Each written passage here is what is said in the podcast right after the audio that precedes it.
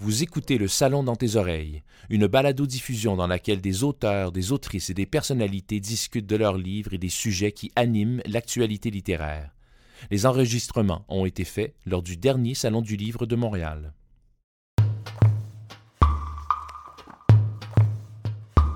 La correspondance de Marie l'Incarnation est un cosmos où se répondent les comètes et les tremblements de terre, les incendies et les moissons, les martyrs et les délices, les massacres et les miracles, et où l'homme éprouve pour une dernière fois avant le siècle de la raison son alliance avec Dieu.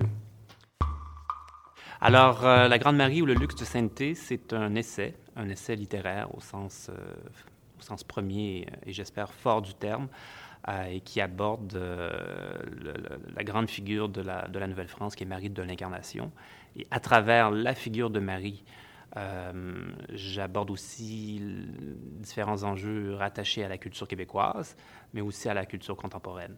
Euh, donc, c'est l'occasion pour moi d'aborder plusieurs choses, mais toujours à partir d'une lecture très, très personnelle euh, de l'œuvre de Marie l'Incarnation et en particulier de sa correspondance, qui pour moi est un, est un véritable chef-d'œuvre et qui mériterait, gagnerait à, être placé au cœur, au cœur du, ramené au cœur du patrimoine en fait donc de, faire de Marie l'Incarnation une figure centrale de notre culture.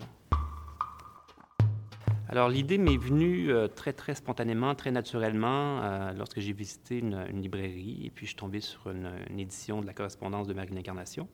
Très belle édition, l'édition de l'abbaye de Solem, euh, très très bien préservée et donc j'ai trouvé ça irrésistible. Je parce que ça faisait longtemps que je voulais lire à Marie l'Incarnation. Et puis là, tout à coup, de voir l'édition de la correspondance disponible comme ça dans une librairie, euh, prête à être achetée, à être lue, euh, j'ai pas pu résister. Je me suis dit, c'était l'occasion.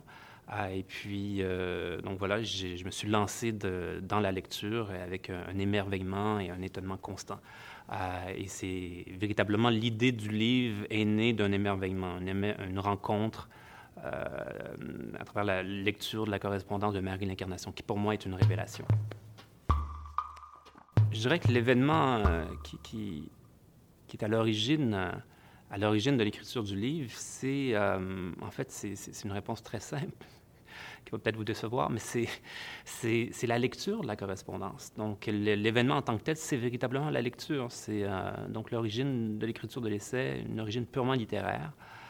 Euh, et, c'est véritablement la voix de Marie l'Incarnation que j'ai eu l'impression d'entendre euh, entre les lignes euh, de cette très très vaste correspondance. Donc c'était une rencontre troublante parce que Marie l'Incarnation est, en principe, elle est morte en 1672, mais là tout à coup, à travers la lecture, on avait l'impression qu'elle était redevenue vivante et puis qu'elle se faisait entendre à nouveau à nous pour, peu qu'on accepte de, faire place à une parole qui, euh, qui est quand même très, très, euh, différente de ce qu'on a l'habitude d'entendre aujourd'hui. La correspondance de Marie l'Incarnation est une recherche du temps perdu catholique qui, fidèle au génie inversé de notre histoire, ne témoigne pas d'un ancien monde, décadent et raffiné, mais d'un nouveau, rustre et aventureux, appelé à déjouer tous les calculs et à ressusciter d'entre toutes les morts dans les siècles des siècles, on y plonge comme au milieu d'un océan encombré d'étoiles, au fond duquel reposerait le secret trop longtemps perdu de notre nom.